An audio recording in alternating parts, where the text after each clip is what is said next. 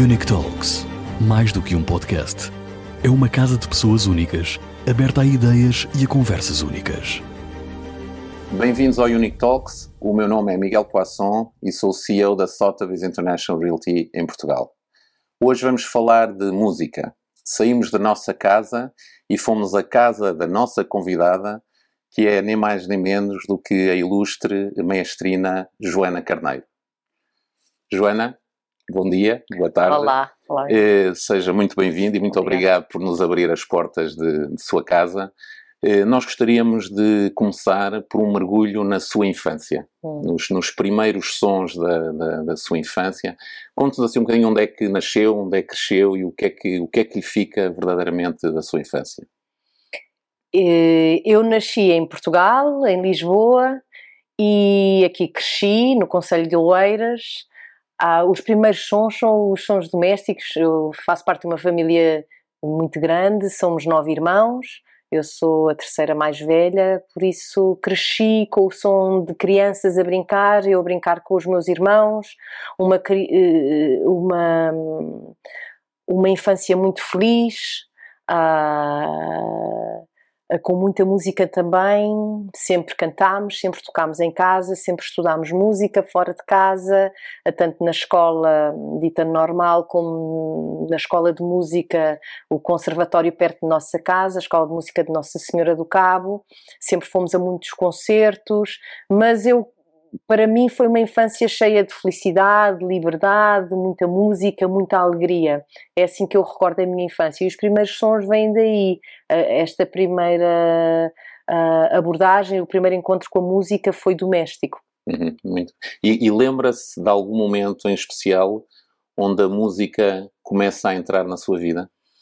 Formalmente, aos seis anos, comecei a estudar música, aquilo que se chamava a iniciação musical. Aos oito anos comecei. Foram os seus pais ou foi uma. Foram os meus pais Uhum. que consideravam que a música era tão importante como aprender a matemática, o português, ou o inglês, ou, ou a educação visual, a educação física, e queriam que nós aprendêssemos de uma forma mais séria a música, digamos assim.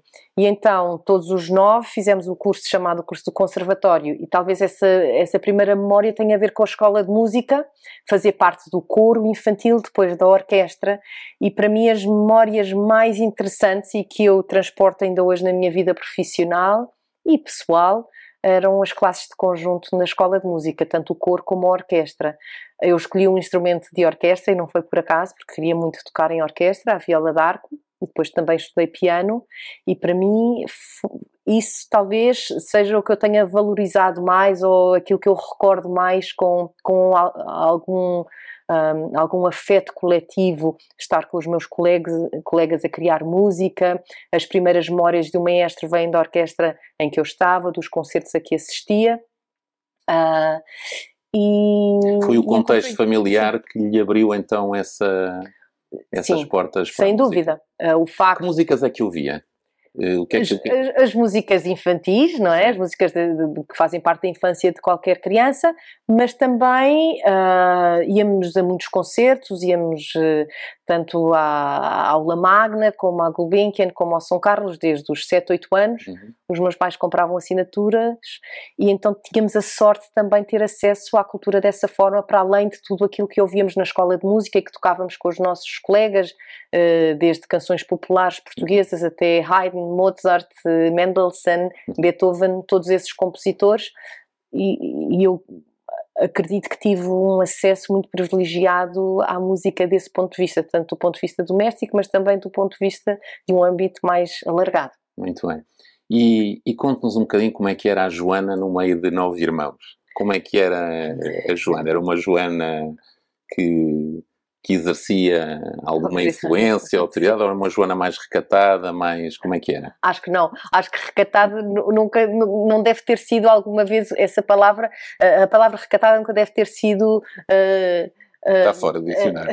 não, não. Quando eu era criança, eu era uma criança muito extrovertida Uhum. e mesmo agora em adulta talvez não tão extrovertida como em criança, mas era uma criança muito extrovertida. Sempre que era preciso fazer uma atividade na escola, oferecia-me sempre, ou para cantar, ou para dizer um poema, eu oferecia-me sempre. E em casa também tinha, tinha esse traço. Um, uh, muito confiante. Uh, muito confiante, não, não, é não sei se era muito confiante, mas era muito extrovertida e gostava muito de, de cantar, de, de brincar, de, de, fazer concertos, de, de organizar coisas com os meus irmãos. Sempre fomos todos muito assim. E como sou uma das mais velhas, talvez tenha, eh, tenha desenvolvido mais esses traços de, de, de alguma autoridade, principalmente com os meus irmãos mais novos, que podem ter sofrido um bocadinho com isso, mas sim.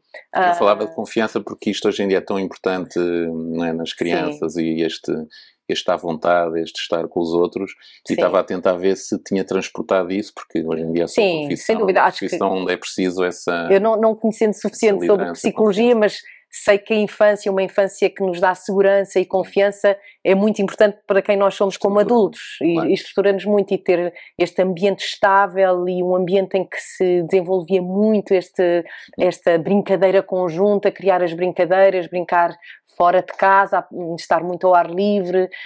Um, Uh, e, e, muito em conjunto, como éramos muitos e também tínhamos muitos amigos, não, não, não era um, um, uma brincadeira muito individual, era sempre uh, mais coletiva. E essa segurança afetiva e, uh, e, e, estar sempre rodeada de muita alegria, muita brincadeira, muito, muita energia positiva, sem dúvida que se transporta para uma estrutura confiante e segura quando nós crescemos. Muito bem. E eu, eu li alguns que uh, o seu avô era chinês Sim. e que tinha vindo para Portugal, para os Açores em particular.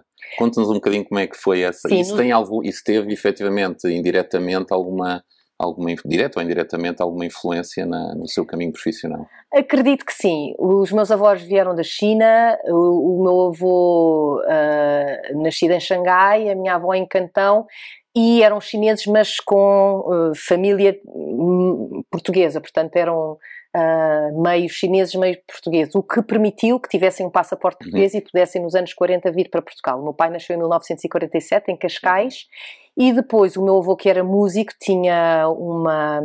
estava mais dedicado ao jazz, embora tocasse também violino clássico, digamos assim. Um, foi para a base das lajes e aí tinha a sua. Um, a sua, uh, o seu agrupamento, a sua orquestra de jazz, da qual era maestra, era líder. Eu nunca o conheci, morreu quando o meu pai tinha 16 anos, mas acredito que essa influência também passou pelo meu pai para mim.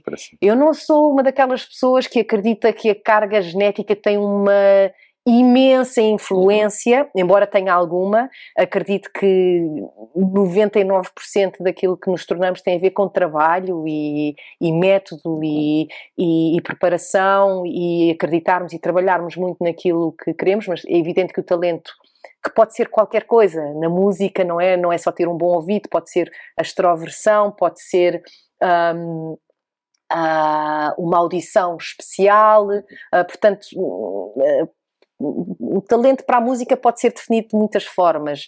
Uh, uma facilidade física num instrumento pode ser definida de várias formas. Mas acredito que alguma carga genética ligada à música, mas sobretudo o gosto pela música que foi incutido através do meu pai, pelo meu avô e através da minha mãe que sempre estudou música, acredito que isso teve muita influência na minha estrutura musical. Muito bem.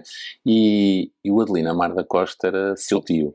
Era meu tio, irmão da minha mãe. E alguma, tem alguma ligação ou, ou, se manifestou em alguma altura sobre algum interesse pela política ou foi, foi algo que ficou sempre de lado?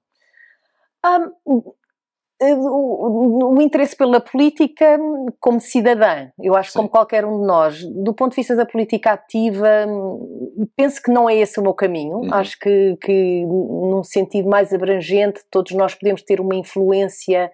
Uh, em nossa casa, no nosso condomínio, uhum. na, no, no nosso, na nossa freguesia, uma, uma intervenção política positiva hum, que contribua para o bem comum, que não tem que passar necessariamente pela, por uma intervenção política, claro. uh, talvez como muitos imaginemos. E também através da arte, eu creio que se pode ter uma influência do ponto de vista até político e do ponto de vista da transformação social muito relevante.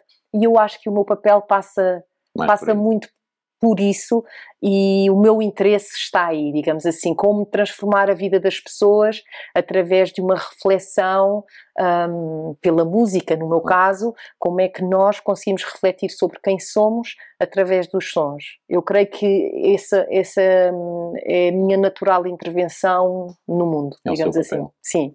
E, e tem um papel de mãe muito ativo hoje em dia. Assim, eu, a música, eu acho que sempre, se nós imaginarmos a nossa vida sem música, sem uma banda sonora, se nós imaginarmos um filme sem uhum. música, um, há um vazio muito grande.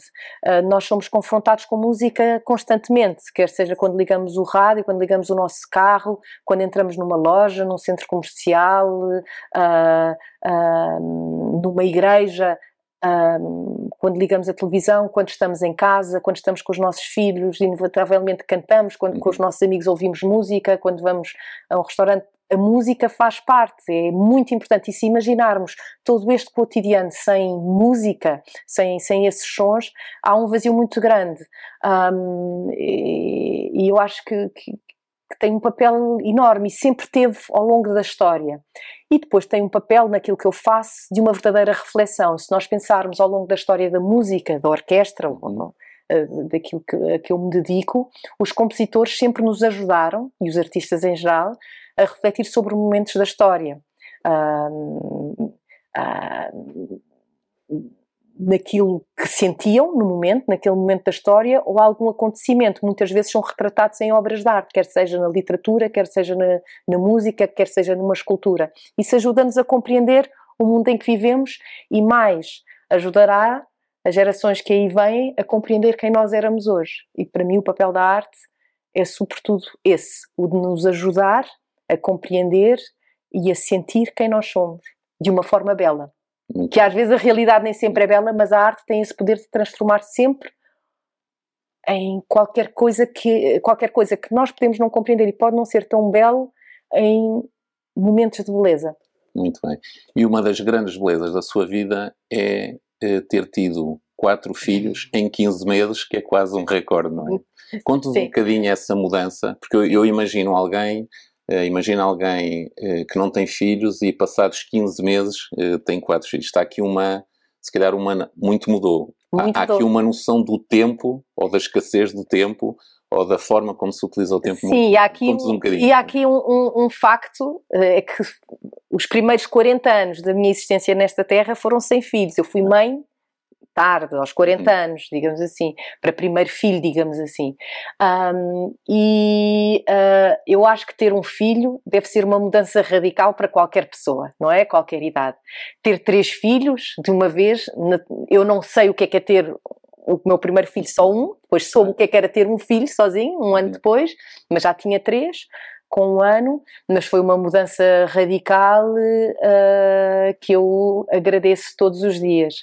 O meu padrinho dizia-me que, sabes que a minha mãe dizia que quem tem um filho saudável deve agradecer todos os dias da sua vida um, uh, a Deus essa benção, ter um filho saudável. E eu tive quatro filhos saudáveis depois dos 40 anos, quatro filhos maravilhosos que são felizes, são alegres, e eu acho que é, é a lotaria, digamos assim. Foi uma mudança radical, claro que é uma logística complicada, claro. Mas, por outro lado, foi, foi bom, foi no momento que teve que ser, uh, não conseguimos que fosse antes, portanto, uh, fomos abençoados com quatro filhos quando nem sabíamos que conseguíamos ter um. Portanto, eu, eu, é, é uma mudança ótima, mas é uma mudança toda ela da logística familiar, sobretudo porque uh, continuamos os dois a ter as nossas profissões, claro. portanto continuamos a ser as mesmas pessoas. E os dois com duas profissões com duas, exigentes. O meu é? marido é médico cirurgião, eu dedico-me à música, mas lá está, a nossa prioridade é estarmos juntos, é construirmos esta vida juntos. Eu tenho ao meu lado um marido que, que, me apoia muito em continuar a desenvolver aquilo que eu faço. Viajamos juntos constantemente e tornamos digamos assim, uma particularidade que é especial, que é termos quatro filhos tão pequenos, e desde que eles são pequenos, tenho a sorte de ter uma pessoa ao meu lado que fomenta muito isso. Viajamos em conjunto, para onde o trabalho me leva, e tentamos organizar a nossa vida para que os dois continuemos a, a sentir uma realização profissional e a desenvolver as nossas profissões. Um uh, trabalho de equipa, não é? Sim, sendo que a nossa prioridade é estarmos juntos em família, onde quer que seja, digamos assim. Às vezes viajo também só com o meu marido, Uh, mas muitas vezes ainda conseguimos viajar os seis. Ótimo. Joana, o, o impacto, sentiu um impacto grande na sua vida profissional depois de ser mãe ou conseguiu, na Senti. prática, ainda na, sinto, parte, na claro. parte mais, sim, mais sim. realista da. Sim. Uh, sentiu, sentiu uma diferença grande? Consegue integrar bem essa.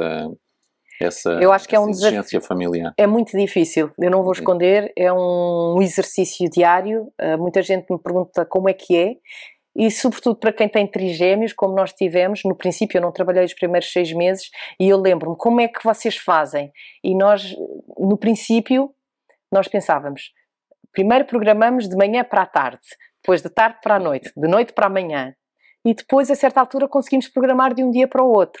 Depois a certa altura conseguimos programar de uma semana para a outra. E neste momento, uh, os nossos filhos têm 6 e quase 5 anos, sentimos que já conseguimos programar talvez de um mês para o outro, ou de dois em dois meses. E assim vamos fazendo a nossa vida. Claro que na, que na minha profissão há, há, compromissos que são, que são feitos para daqui a um ano ou dois, mas nós já temos uma perspectiva e já temos uma sensibilidade daquilo que nós conseguimos fazer e temos uma noção daquilo que eh, conseguimos programar em seis meses, de quando é que precisamos de ter períodos de maior rotina em Portugal e tentamos que, que, que não haja viagens durante um período mais alargado e vamos vendo assim. Também as crianças vão crescendo e vão-nos também elas mostrando e dizendo aquilo que, que, que, elas necessitam e nós, como casal e como família, também vamos encontrando essa, esse, essa harmonia, digamos assim. Mas é, eu, eu creio que esse é o maior desafio e, e muitas vezes eh, tenho momentos que não são de tanta tanta alegria, que são momentos de desafio e de, e de pensar como é que vamos conseguir fazer isto com o meu marido, como é que vamos conseguir e organizar cansaço, e de cansaço. E lá está, há aquela expressão que os anglo-saxónicos usam muito, que é preciso uma cidade inteira para educar os nossos Uhum. filhos e sem as nossas famílias ah, e sem os nossos amigos e sem, mas sobretudo sem a ajuda das nossas famílias, do, ah, dos avós e dos tios e, e dos padrinhos e das madrinhas, seria muito difícil conseguirmos fazer isto sozinhos. Uhum. Portanto, temos momentos em que, em que consideramos que não conseguimos ultrapassar os desafios, mas temos que respirar e voltar a programar, se calhar, de um dia para o outro ou de uma semana para a outra, conforme seja aquilo que nós estamos a sentir ou o desafio. Continuar a andar. Exatamente, continuar a andar e talvez não programar a tão longo prazo e Claro. pensar como é que vamos ultrapassar este Claro. dia ou esta semana. E eu acho que muitas famílias se sentem assim, com filhos, sem filhos, mas lá está, começa por ser programar uma hora, depois meio-dia, depois um dia e, enfim, vamos, vamos tentando. Uma, uma pergunta lhe queria, que lhe queria fazer, porque pensei nisto quando, Hum. quando estava a preparar este, este podcast. Ehm, na sua profissão, eh, uma mãe, quatro filhos, eh, muitos desafios, obviamente, muitas viagens. Eh, como é que é a desigualdade de género na sua profissão? Sente que as coisas estão muito melhores relativamente ao passado? Sente, sentiu alguma coisa ao longo da sua vida que fosse menos confortável para si? Esse- Hum, é difícil para mim responder, hum, digamos assim, de uma forma extremamente profunda, eh, como é que é o estado, digamos assim, em geral disso. Eu posso lhe dizer que há um avanço enorme quando olhamos há 50 anos atrás, que nenhuma mulher, ou praticamente nenhuma mulher, tinha acesso a esta profissão, sobretudo a um nível médio ou alto. Seria impossível. Ah, eu ter nascido em 1976 eh, em Portugal ou ter nascido em 1970 ou 66 é diferente, Claro. claro. Vivi em liberdade, num, num, cresci nos anos 80 em que tudo passou a ser possível, portanto, ah, numa família em que privilegiava a cultura e quando eu disse que queria dirigir uma orquestra acharam que era uma excelente ideia e fizeram tudo para que isso acontecesse. Ah, mas, de facto, um, as mulheres há 30, 40 anos não teriam acesso a esta profissão como têm agora. A minha geração privilegiou do trabalho que a geração acima da minha e a outra e a outra conseguiram fazer e foram cria criando oportunidades para elas próprias uh, se mostrarem. Ou seja, porque lhes era verdade, as gerações anteriores à minha uh, não tinham acesso às oportunidades, então tinham que criar as suas orquestras, os seus agrupamentos para serem uh, para poderem expressar quem eram como artistas. Da minha geração já teve acesso, eu nunca me foi vedado um concurso para fazer, fazer uh, parte de uma orquestra como mestrina por ser mulher, isso nunca aconteceu. Uh, mas talvez seja a primeira geração em que isso aconteceu. Portanto, de um ponto de vista objetivo, de facto, as coisas são muito diferentes. Uh, se há um igual número de mulheres a trabalhar a um nível uh, bom e alto que homens, não sobretudo para o para, olhando para a quantidade de mulheres que dirigem orquestras. Portanto, há uma desigualdade aí. Eu não consigo avaliar, mas as razões que estão por trás dessa, dessa desigualdade devem ser uh, iguais a muitas outras profissões, não é? Uh, Ou seja, houve um caminho feito, mas ainda sim. há. Portanto, há muitas há mulheres a dirigir. Eu posso lhe dizer, ao nível universitário, as minhas classes eram tantos homens como mulheres, era 50-50, mas depois, no mundo profissional, não se vê essa igualdade. Portanto, há ainda um caminho claro. a percorrer. Eu não sei exatamente, não sou socióloga, não, não, estou muito ligada à parte científica e à parte, digamos assim, mais. Uh, não estudei isso e só sou eu. Uhum. Eu sei o que eu sinto. Eu, do ponto de vista pessoal, nunca senti que uma orquestra Uh, não quis trabalhar comigo por ser mulher. Já aconteceu ter projetos que não correram tão bem, mas tinha a ver ou com a minha preparação, ou às vezes com uma falta de comunicação, mas teve sempre razões musicais. Uh, nunca consegui identificar uh, objetivamente que algum atrito fosse por, por eu ser mulher, sinceramente. Eu acho que quando somos mães, nós também mudamos, digamos assim, não, não sou pai, mas como mãe, não sei, não sei como é que um homem se sente, mas naturalmente acontecerá isso também, mas uh, quando passei a, a ter filhos, um, uh, houve instituições um, que reagiram muito bem, como por exemplo, eu vou, falo da Ópera de Estocolmo, eu tinha três filhos de um ano e estava com, a amamentar uma criança de quatro meses na altura e eles quiseram muito que eu viesse fazer uma produção e eu disse-lhes, olhem, mas eu estou a amamentar exclusivamente os meus, o meu filho e eles disseram muito bem, arranjaram um assistente, eu pude criar o meu próprio horário, saía sempre que precisava, Uh, tinha uma pessoa para me ajudar no camarim quando eu ia uhum. ensaiar para ficar com o bebê. Uh, e eu acho que isso é uma coisa única, não é? No, no, no mercado de trabalho e, e uma atitude muito generosa e muito pró-família e, e com tantos maestros que há no mundo que poderiam ter feito aquela mesma produção uh, de ópera. Um, Há, há, outro, há outros exemplos não tão extremos como este da Ópera de Estocolmo, mas também houve outras orquestras que, quando eu lhes falava das minhas necessidades e hum, talvez não houvesse tanta abertura, mas também, enfim, Uh, normalmente as orquestras não, ou as instituições não estão habituadas a ter que lidar com a logística familiar das pessoas, portanto eu não, não sinto que haja aí uma desigualdade, as minhas circunstâncias familiares são exigentes e, e encontro instituições pelo mundo fora, muitas que estão que estão muito aptas e querem muito ajudar para que eu consiga fazer aquilo que eu faço e ajudam-me na medida das suas capacidades para que eu tenha esse conforto, digamos assim, mental para que possa fazer o meu trabalho. Claro.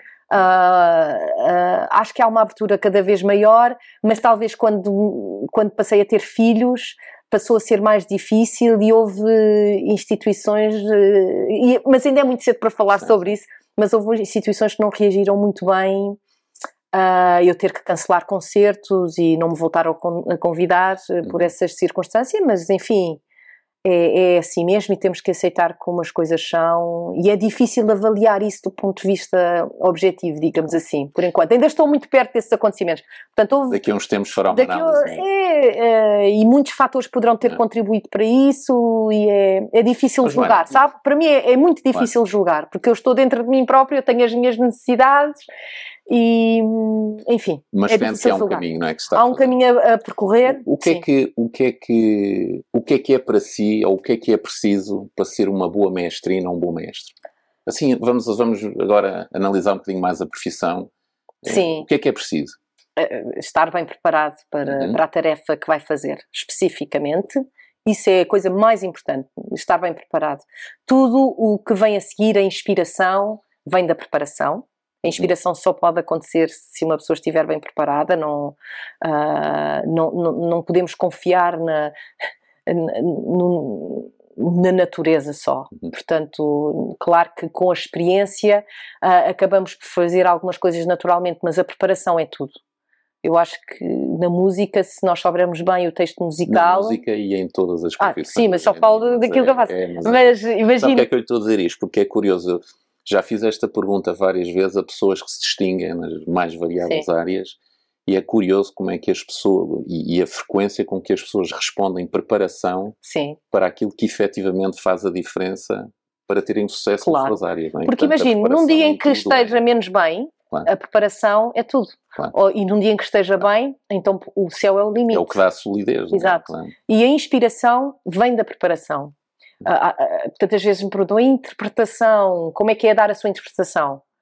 Primeiro há a preparação e depois a inspiração e a, a interpretação vem do facto de eu uh, dizer as mesmas palavras uh, com a minha voz e o Miguel dizer as mesmas palavras com a sua voz. Mas se não souber quais são as palavras, nunca vai poder dizer as palavras certas.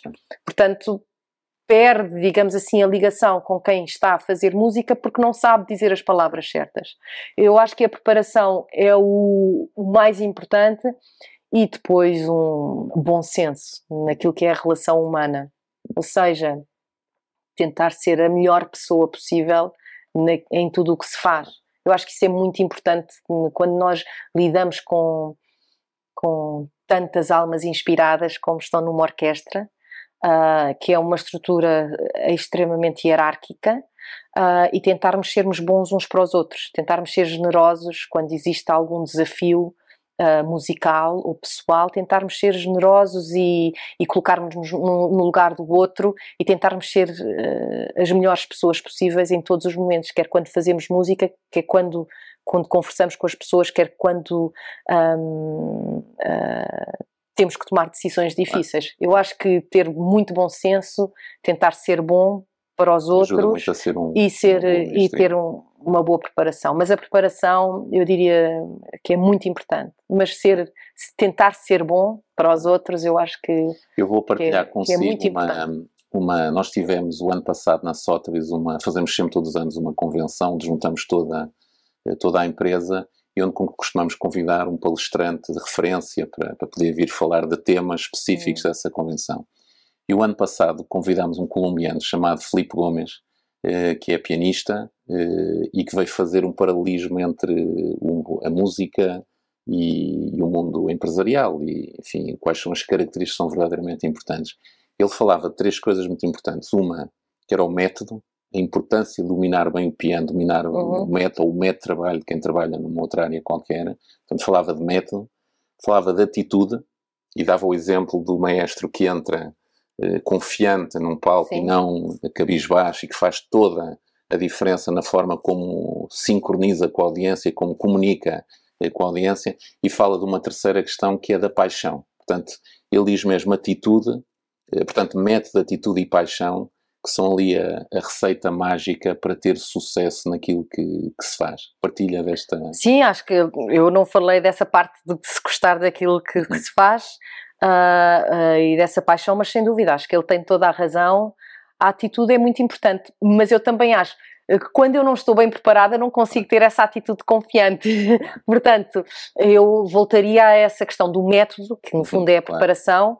Um, eu acho que quando sabemos bem ou temos confiança naquilo que vamos fazer, mesmo que achemos que daqui a uma semana podemos mudar de ideias, até podemos olhar para aquela peça musical de maneira diferente, mas tivermos confiança naquele momento uh, sobre uh, aquilo que achamos que o compositor quer, eu acho que essa atitude virá naturalmente. E depois uh, gostarmos de fazer aquilo que, que estamos a fazer é, é, é, é, uma maravilha. Eu tenho a sorte de fazer aquilo que, que eu acho que nasci mesmo para fazer.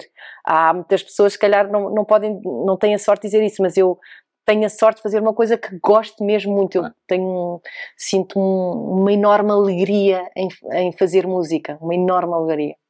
E, e, sei que entrou recentemente e que dirigiu recentemente a orquestra da Ópera Nacional de Paris. Exato. No Palácio Garnier, portanto assim, isto é um ponto muito alto da sua carreira. O que, o que é que sentiu quando naquele momento? O que é que... Uh, sabe que quando, quando eu estou nesses projetos em que que há assim uma exposição maior, naturalmente, eu tento pens não pensar muito nisso. Uhum. Tento pensar só naquilo que estou a fazer, uh, mas, mas, às vezes não é muito é. difícil, às vezes não é muito fácil fazê-lo, não é? Depois olhamos para cima, para aquele teto magnífico, olhamos para o sítio em que estamos, um, pensamos na história. Ah, Sentiu-se intimidada? Uh, claro que sim, claro que sim. Eh, sim, existe um nervosismo, sobretudo antes do primeiro contacto uhum. com a uhum. orquestra, do, dos primeiros ensaios, claro que sim. Queremos que corra bem, queremos estar uh, a corresponder às expectativas das pessoas. Eu tinha trabalhado há muitos anos na Ópera de Paris como assistente, foi a minha primeira experiência de ópera. Trabalhei numa ópera que foi Tristão e Isolda, agora fui fazer uh, ballet. Foi a primeira vez que realmente eu fiz o meu projeto e senti uma enorme responsabilidade, uma exposição maior. Uh, mas felizmente era um projeto muito bonito com uma, profund... Uh, com, com, uma, com uma mensagem profunda e bonita e humana e que me fez em parte esquecer tudo isto porque estávamos tão uh, empenhados naquele projeto e tão intimamente ligados àquilo que estávamos a fazer. Foi um, uma, uma estreia de uma peça também uh, uma, uma experiência muito bonita, uma experiência de uma grande intimidade artística e isso ajudou-me também a ultrapassar e, e, a minha família esteve lá, o que ajuda muito claro. uma pessoa depois de, deste, deste trabalho de enorme pressão, depois de estar rodeada também dessa atmosfera é muito importante claro. para nos ajudar a ter esse equilíbrio e também para relativizar as coisas, não é? para relativizar. Um, ou seja, quando eu estou a fazer a, eh, a minha música, digamos assim, é a 100%, sinto uma enorme, uma enorme pressão, mas também quando deixo a música, tento deixar e dedicar-me a outras coisas para também ter esse equilíbrio. Foi uma experiência maravilhosa, lembro-me no último dia, na, na 11 primeira récita, olhar à minha volta e sentir-me muito grata por aquele momento. E por, orgulhosa. Uh, sim, e, e, e vou-lhe dizer, e orgulhosa por ter corrido bem, claro. por não ter acontecido nada de negativo, por ter sido uma experiência positiva para toda a gente. Não é? Isto faz parte. Uh, sim, e nós como artistas, muitos lhe poderão dizer isto, um dos momentos de, de maior alegria é quando tudo acaba e correu bem, não é? Porque aí sentimos mesmo uh, uma satisfação grande e, e por isso a adrenalina continua às vezes por muitas horas e por muitos dias em que continuamos a cantar aquelas e, e músicas a mesmo, e a é? desfrutar mesmo. É, é, portanto, talvez agora eu esteja até a desfrutar mais do que há uma semana atrás quando acabou o projeto, mas embora eu sinta que tenha desfrutado muito e tenha e tenha e tenha e tenha sentido que foi uma experiência muito bonita e única e, e se nunca mais voltar, guardo isso para todos os parabéns. Ah, muito obrigada. uh, Joana, uma pergunta que eu tenho, que eu acho que faz parte um bocadinho da, da talvez da, da, evolução das pessoas ao longo da vida, quando são muito boas na, na profissão que têm, sente que a experiência, a idade, a experiência lhe permitem, lhe dão cada vez mais liberdade para fazer o que quer fazer? Sim, acredito que sim. E eu lembro-me quando era mais nova ouvir as pessoas agora da minha idade, eu tenho 46 anos, a dizerem que quando nós, à medida que vamos envelhecendo, ganhamos essa confiança para fazermos aquilo que queremos sem estar tão preocupados com o que os outros pensam de nós. Um, e claro, a experiência traz-nos essa tranquilidade, porque podemos ter a mesma preparação, mas também já temos uma noção de como é que as coisas se passam na vida, como é que as coisas se passam no mundo da música e temos uma confiança para fazer aquilo que fazemos e também para arriscar. Temos mais claro. confiança para arriscar porque são riscos mais medidos, porque claro. sentimos essa confiança e essa e experiência mais e mais preparados. E também para se alguma coisa acontecer, também nos sentimos mais preparados para lidar com essa situação. E a maternidade ter vindo mais tarde também permitiu que eu eh, tivesse uma consciência maior um, talvez no princípio da minha carreira fosse mais difícil dizer que não a certas coisas, uhum. pela natureza da idade, não é? E queremos conquistar o nosso lugar. E agora tenho mais tranquilidade em dizer não a certos projetos porque um, estou a viver a maternidade noutra altura da minha carreira que, embora seja muito exigente, tenho mais estabilidade do que há 20 anos atrás. Claro o que é que é o seu propósito enquanto o seu propósito de vida? Vamos um bocadinho e veja isto numa pode ser numa perspectiva Sim. eu estou a pensar mais numa perspectiva até profissional. Sim. o que é que é o seu propósito verdadeiramente enquanto maestrina? Eu, como maestrina é, é fazer bem o meu trabalho é servir bem a música e os compositores porque tudo o resto vem daí tudo o resto, uh, novos projetos, novas uh, ligações musicais, vem desse uh, querer muito fazer bem aquilo que nós fazemos, de nos entregarmos verdadeiramente.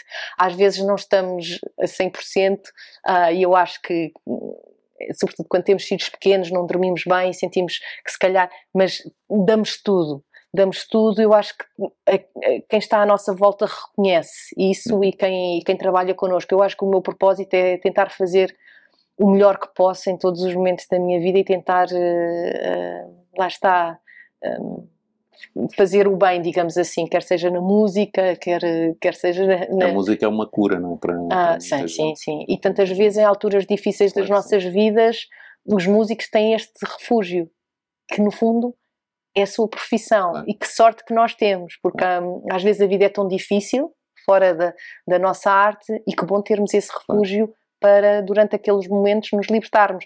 Porque hum, só nos podemos concentrar naquilo.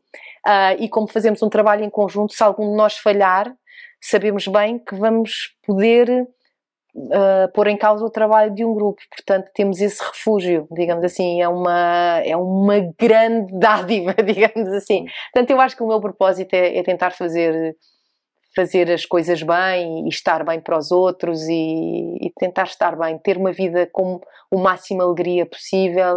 Uh, eu sou uma pessoa naturalmente alegre e tentar transportar essa alegria para tudo o que eu faço é, é uma coisa muito importante para mim. A, a, Joana todos os dias transmite emoções, não é? E provoca Sim. emoções na, nas pessoas. Uma pergunta para si, enquanto na sua profissão, enquanto dirige uma orquestra, chegou a, a emocionar-se enquanto dirigia, Sim. ou é um exercício muito racional, uh, muito mais racional do que as pessoas pensam? Não, é, é, é, é, claro que nos podemos emocionar, mas talvez me emocione mais pela circunstância de estar ali naquele momento do que propriamente com a música. A música, claro que nos emocionamos com aquilo que fazemos, porque lidamos com, com emoções, mas uh, é evidente que existe sempre uma dose de racional naquilo claro. que fazemos e estamos, estamos no momento, é? temos que preparar o que vem aí, temos que pensar mistura, mas claro que, uh, e sobretudo com, com peças que vamos trabalhando muitas vezes e uh, conseguimos uh, libertar-nos cada vez mais dessa parte, mas existe sempre uma parte técnica, uma parte racional da qual é difícil mas claro, o sentimento é muito importante e sempre ao serviço dessa, ou a técnica ao serviço do sentimento e claro. vice-versa, não é? Portanto, há uma mistura muito dos dois. Como é, que, como é que se constroem as relações com, com os músicos, com os seus músicos, hum. com uma orquestra? Como é que como é que se estabelecem essas relações? E até tenho uma curiosidade que é saber como é que se capta talento e se retém o talento numa orquestra, porque é um problema das organizações hoje em dia, da nossa, de qualquer hum. uma, é o objetivo é ter as pessoas, as melhores pessoas possível, mantê-las lá, retê-las, uhum. manter. Como é que é esta, como é que é este jogo todo de retenção dos melhores na gestão de uma orquestra? eu, a primeira parte que eu diria seria como é que nós construímos uma relação com uma orquestra. Uhum. Eu acho que é através, sobretudo, da música, dos ensaios, em, em Uh, conseguir construir um, um, som em comum, uma linguagem em comum, uh, partirmos do, daquele todo que a orquestra nos, of, nos oferece, que oferece ao compositor, uhum. e tentar transformá-lo para ir ao encontro daquilo que é o ideal. Isso passa por coisas muito específicas, pela forma como comunicamos com os músicos, como os músicos comunicam connosco, aquilo que nós damos, aquilo que nós recebemos.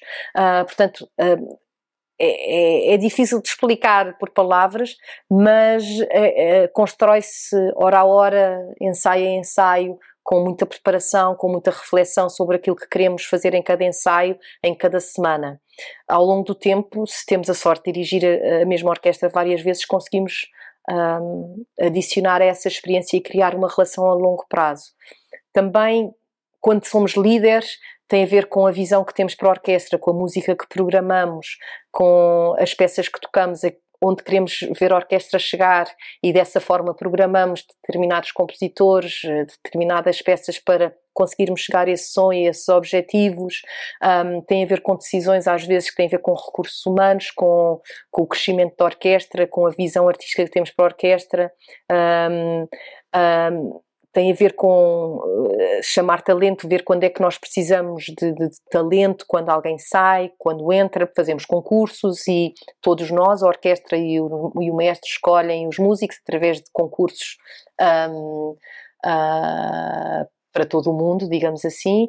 Portanto, fazemos concursos e, e retém-se o talento, eu acho que inspirando através da programação e através, e através da qualidade da relação. Da qualidade da relação com os artistas que convidamos, claro. porque o maestro titular, de qualquer forma, claro. está 12 a 15 semanas numa orquestra, claro. portanto, também tem muito a ver com os artistas convidados que temos, com, o que os artistas uh, que fazem parte da orquestra sentem, a inspiração que sentem no dia a dia e ao longo dos tempos. É assim que se criam as relações, no fundo. Uhum. Muito bem. Estamos a chegar ao fim do nosso podcast, que tinha duas perguntas que lhe queria fazer que são, são obrigatórias e que têm muito a ver com a, com a, a, educação, com a relação entre a educação, a educação, a cultura e a música, não é?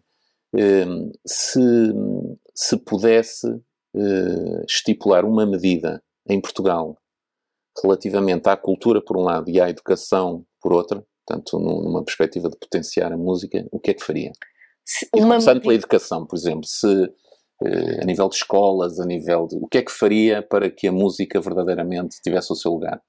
Bom, eu falo num mundo, enfim, ideal, digamos uhum. assim, e ah, mas que maravilha seria todas as escolas terem um coro uh, ou um agrupamento musical com instrumentos para todas as crianças experimentarem fazer música em conjunto ou individualmente, se assim quisessem. Isso seria um sonho, não é? Todas, todas as crianças pudessem cantar num coro, todas as crianças pudessem tocar num agrupamento. Isso para mim seria, uh, seria um mundo fantástico, sim, isso sim está estudado cientificamente, os benefícios que, que o ensino da música e a prática em, conjunto da música, os benefícios que pode trazer à estrutura de uma criança. Isso para mim seria naturalmente ideal. Ótimo. E do ponto de vista da cultura? Se fosse ministra da cultura, vamos Ai, não, isso, isso é não, que, não, eu não me ponho nesse é lugar, até porque eu, eu, já, eu compreendo que são lugares muito difíceis, são, são, são lugares complexos, tem que se tomar decisões muito difíceis, mas uh, eh, um, eu acho que se todas as crianças tivessem acesso à cultura como eu tive em criança, a concertos com regularidade, a óperas, que no seu imaginário pudesse estar mesmo a música como está tudo o resto, para mim seria fantástico. Que pudessem, como eu, muito, em muita tenra idade, dizer eu quero fazer aquilo e eu só o fiz porque eu tinha na minha imaginação. Seria realmente extraordinário. Portanto, digamos assim, se, se tivéssemos um canal de. Uh, uh, um canal cultural, digamos assim, não, não falo só, não falo de televisão, mas uh, se fosse possível chegar às crianças dessa forma, uh, a todas as crianças, porque muitas crianças já têm acesso a isso, eu acho que um, traria felicidade naturalmente a estas crianças. Aconselharia alguns dos seus filhos a seguir uh, esta via da música em Portugal, portanto, sabendo das dificuldades que há hoje em dia para, para muitos músicos. A Joana é felizmente uma, enfim, neste no seu caso, é uma exceção, quer dizer, é um, é um sucesso tremendo que obtém, mas há muitos músicos que tentaram não é, e que não conseguiram, muitos mesmo, infelizmente talvez a, a maioria, eh, dadas as circunstâncias, eh, se um filho seu quisesse seguir esta vida, qual seria a sua reação, a primeira reação? Claro que sim, acho uhum. que eu espero que os meus filhos sintam a liberdade para seguir o, o, o que quiserem uhum. o que quiserem e que sintam que podem e que sintam que podem exercer eh, as suas profissões uh, como quiserem para expressar quem são claro. como seres humanos. Por isso, claro que sim, não, uh, penso que não colocarei qualquer entrava, qualquer que seja uhum. uh, a sua escolha ou aquilo que sentem que querem fazer na vida, não, ou, ou, que sejam, que seja a sua vocação. Não, não me parece uh, que venha a pôr qualquer entrave. Um, eu quero que eles sejam felizes e que, que, sejam aquilo que quiserem ser. E vamos sempre apoiá-los uh, em qualquer caminho e decisão que, que, queiram tomar. Muito bem. Para terminar, vou-lhe lançar Sim. aqui um pequeno desafio. Eu vou-lhe fazer uma pergunta e vou-lhe pedir uma resposta numa palavra, de hum. forma instintiva, Sim. aquilo que lhe vier à cabeça mais rapidamente, sem pensar muito. Está bem. Está bem? Qual é o seu compositor favorito? é muito difícil escolher um. Uh, uh, eu vou ter que escolher, eu vou ter que escolher eh, do século XX, talvez seja Stravinsky, do século XXI, John Adams, anterior a isso. Tá, tá respondido. Enfim, tá, tá é difícil. Tá é difícil. Esta mais fácil. A sua banda de rock preferida? Isso é muito difícil. Isso é muito difícil Tem que vir não... à cabeça, uma, rapidamente, Eu vou dizer Rolling Stones porque é a banda preferida do meu marido e, e somos, sim, ouvimos muito Rolling Qual Stones. Qual é o, a cultura ou o país que mais admira? Algum... Para além de Portugal? Sim talvez a Suécia. A viagem da sua vida. A viagem que fez e que mais gostou. Fazemos tantas, eu acho que esta última a Paris foi, como família, foi uma viagem muito, muito importante. O país que mais deseja visitar? A China, porque estive lá há pouco tempo e tenho lá muitas origens e sinto que não conheço. Muito bem. Qual a sua maior virtude? Não, não, não sei mesmo, não sei. Uma, uma não sei. Eu acho que sou uma pessoa muito alegre, eu acho que isso traz muito. Traz... O seu maior defeito? Hum, ah, uh, o meu maior defeito, uh, sinceramente, eu tenho muita dificuldade às vezes em, em. Às vezes tenho dificuldade em encarar as coisas de frente e tomar decisões se não forem positivas. Tenho muita dificuldade com a palavra não tenho muita dificuldade em encarar bem a palavra não e às vezes deixo decisões arrastarem-se que deviam ser tomadas porque não tomo uma. É a não decisão, a indecisão às vezes, porque é qualquer coisa que eu não quero. Uma área diferente, um político que admira ou que tenha admirado? Eu acho que os meus pais, embora seja parcial, e o meu tio. Muito bem. Uma pessoa que tenha impactado positivamente a humanidade?